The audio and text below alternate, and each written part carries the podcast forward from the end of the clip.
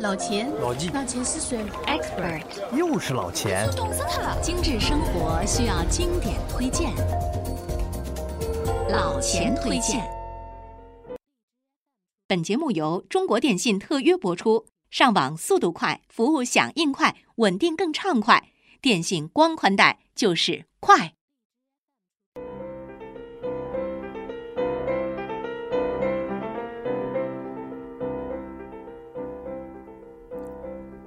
朋友们，大家好！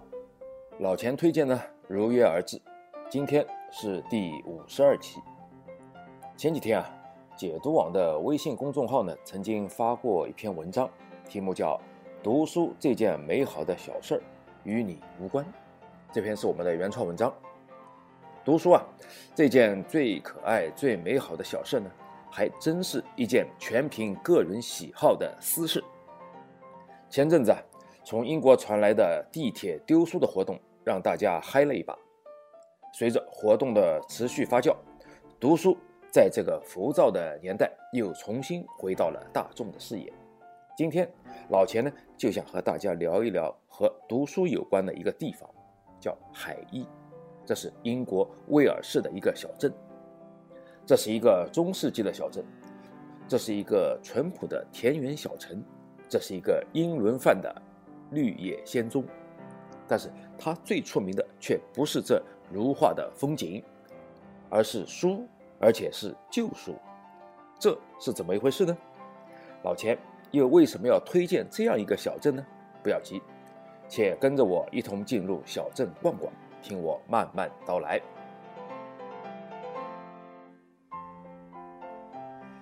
进入海伊啊，你就会发现。这个小镇最多的不是咖啡店，也不是餐厅，而是书店。每一家书店都各有特色，不论是门面还是内容，都有自己鲜明的风格。音乐、自然、文学、天文、地理，任何你知道的领域，海伊小镇都有相关的主题书店和藏书。你一定要问了：作为一个中世纪的古老小镇，地处威尔士的偏僻乡野。这里是怎么与书籍结缘的呢？这个呢，还要从一位名叫理查德·布斯的人说起。理查德·布斯出生于海伊小镇，就像很多从农村考进大城市的青年人一样，内心朴实无华。在他的眼里，繁华是别人的，与自己无关。从牛津大学毕业后呢，理查德没有选择留在大都市，而是。不顾家人的反对，义无反顾地回到了家乡海伊。从此，这个浑身书香气的年轻人在海伊小镇开始了他的收集整理旧书的事业。甚至可以说啊，整个小镇的人以后呢都被这位高材生所带动。他们走遍英国，收集一波又一波的旧书，运回海伊。结果呢，便是书店越开越多。而真正让海伊小镇一炮而红的那一天，是一九七七年四月一号愚人节。在那天之前呢，海伊小镇最多的也就是风景和牛羊，它远离英国的文化中心，在英国人眼里呢，那里没有丝毫的书香气。如果一定要找出一些优点来，恐怕也就是淳朴的民风了。也许啊，谁都没有无法料到，就在愚人节的这一天。海伊的命运就此改变。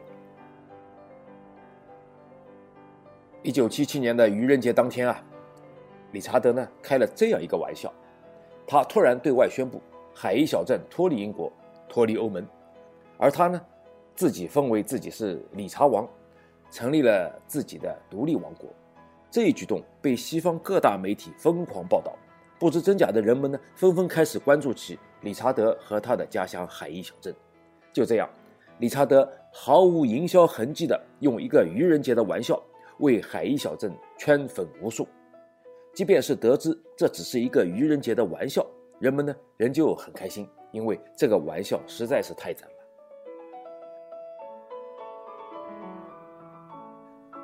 如何让外界好奇的人们来到小渔镇看一看呢？理查德也许想到过这个问题。正如他所说的，让生活变得简单。喝酒吃饭必不可少，读书和劳作也一样重要。他呢，很快就有了点子。也许自己经营的二手书交易会会给海伊小镇带来更多的关注。为了说服海伊人跟他一起满世界的搬书，理查德呢用几乎是忽悠的方法告诉他的乡亲们说，旧书能繁荣小镇的经济，使我们过上富裕的生活。而那些几乎从不读书的海伊人竟然也相信了他的话。于是啊，一座又一座的书山从世界各地被海伊人搬到了这里。为了把自己最爱的家乡变成旧书爱好者们共同的天堂，这些年来啊，理查德兢兢业业地履行着国王的职责，做了很多看似不可理喻的事情，例如每年举行定期的仪式，任命和罢免所谓的官员，庆祝传统节日等等。一个原本只有农耕气息的闭塞小镇，发展成为如今带着浓浓书香的天下旧书之都。不得不说，理查德是功不可没。但是呢，理查德并没有为此沾沾自喜，因为啊，他实在是个滑稽而可爱的人。有资料是这样说的：这位理查德国王呢，还颁发过一道诏书，要求臣民禁止使用汽车，改用马匹，以净化小镇的环境。对此啊，英国的很多地方官员呢，也一致认为没有必要反对。因为毕竟理查德布斯呢，把海伊从一个无人知晓的小镇变成了二手书爱好者的圣地，是他带领大家发展繁荣了这里的经济。如今啊，十英里长的书架，数百万册的图书，每年都吸引着五十多万游客前来选书淘金，可见理查德当初的谎言并没有恶意。反而在四十年以后的今天看来呢，显得有点可爱，有点萌。理查德布斯实现了他拯救小镇的理想，也让他多年的谎言变成了现实。这里啊，世界各地的人都可以尽情的在书海中畅想。所以说，如果只是往地铁里丢丢书，就企图复兴阅读书籍的美好感受，恐怕你还是不太走心了。有些事儿呢是要忍受孤独，默默实践的。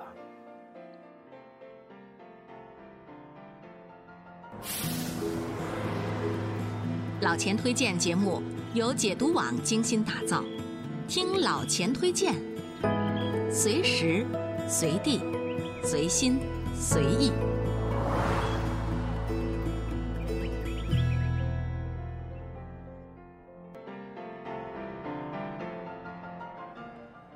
其实啊，读书和旅行，总有一个要在路上。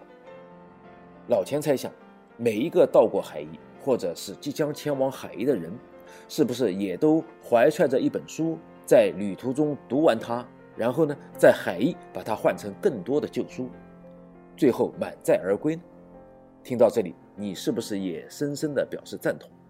海伊小镇完全堪称是旧书爱好者的天堂啊！其实。不止我们这些爱书者的旅行者会探访海伊，不少文化圈的大腕和政界的名流呢，也都是慕名而来。英国人喜欢看书是出了名的，英国人喜欢买书，甚至喜欢淘书也是出了名的。有本小说啊，叫《查令十字街八十四号》，可以说就是一个佐证。如同这本书成为全球爱书者人之间的一个暗号，每年都有世界各地的书迷到伦敦查令十字街朝圣一样。现在，海伊这个坐落在英格兰和威尔士分界交界处的一个小镇，成了英国的又一个景点。老钱呢，就在这里先为你做一番导览。海伊镇依着黑山，傍着淮河。坐落于英国威尔士和英格兰边境线上，在半个世纪之前啊，还是一个默默无闻的无名小镇，和众多相似的村镇一同，在战后剧烈的社会变迁中，艰难地寻找新的定位。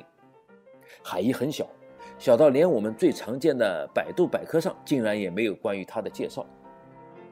据老千了解啊，海伊小镇的常住人口非常少，大约只有一千三百个人。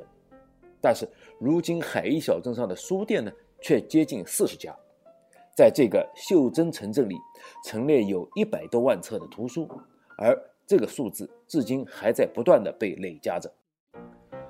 书店的书架加起来可以长达十七公里之多，如此庞大的藏书规模，令它在近二十年里游客不断。随着小镇的名声大噪，有一位叫彼得·弗洛伦斯的人，在一九八七年在海伊创办了文学节。这个节日啊，如今已经发展成为英国的一个很大的节庆。海伊文学公司呢，更是在世界的各个角落持续的举办的各种文学活动。所以啊，如果你正巧在海伊文学节期间造访，你就要做好承受拥挤的准备了。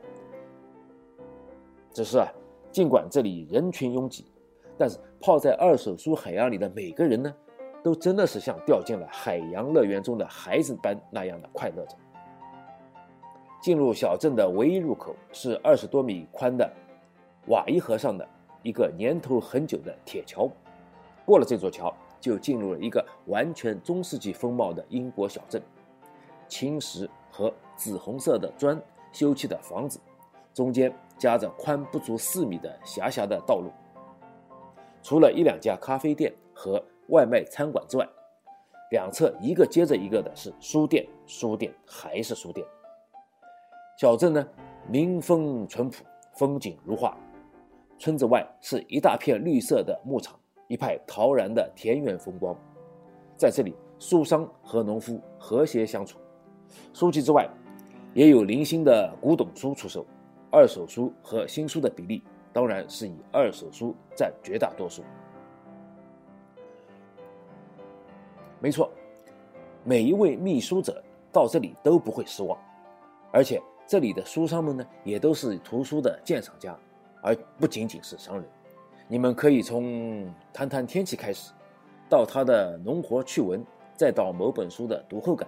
相信老钱，在这里你很有可能。为你的阅读量远不及海伊小镇的农民而感到惭愧的。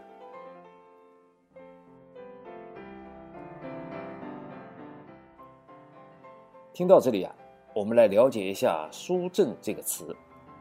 书是一本书的书，镇呢就是城镇的镇。书镇究竟是什么东西呢？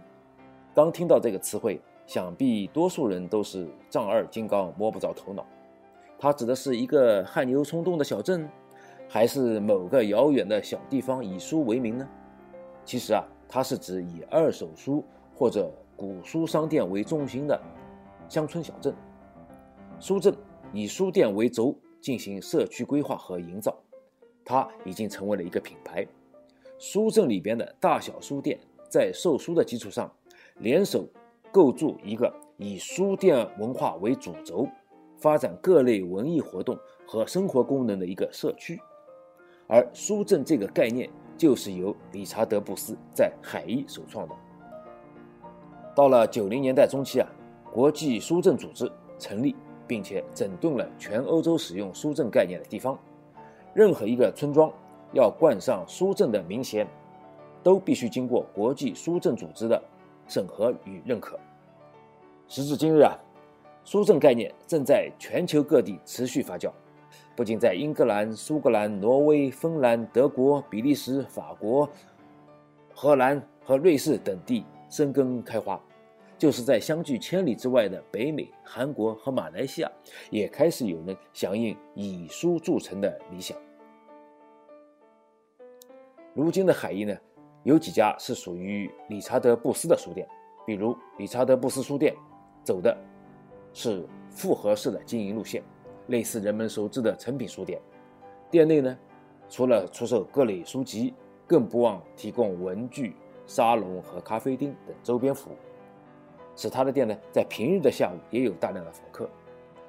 这家店呢，在有事稍显寂寥的小镇里独树一帜，而另一家海伊之王书店也是由布斯直营的，只是规模呢，比理查德布斯书店小了很多。不过这间店确实是特色满满。除了贩售大量的英国殖民时期的老档案以外，主力经营的项目其实是满满的一整桌的理查德·布斯本人的周边产品。这些产品包罗万象，有布斯的个人自传，会有布斯肖像的钥匙圈，布斯历年来的著作，呃，还有布斯金玉良言的明信片，呃，还有什么海伊王国的护照、海伊王国的官方马克杯等等等等，种类不一而足。旧书永远不死，布斯呢总是强调，即便某本书对百分之九十九的人而言都无聊透顶，但总会有那么百分之一的人，管他是谁在哪儿，会毫不犹豫地买下它。这是布斯的一句名言。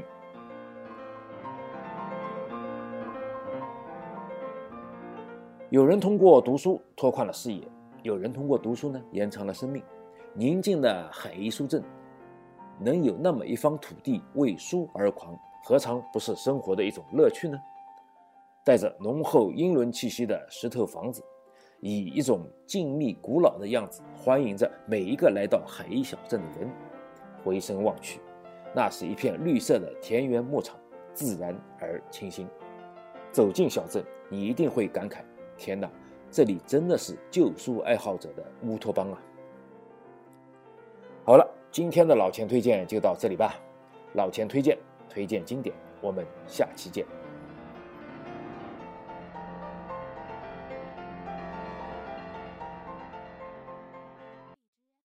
本节目由中国电信特约播出，上网速度快，服务响应快，稳定更畅快。电信光宽带就是快。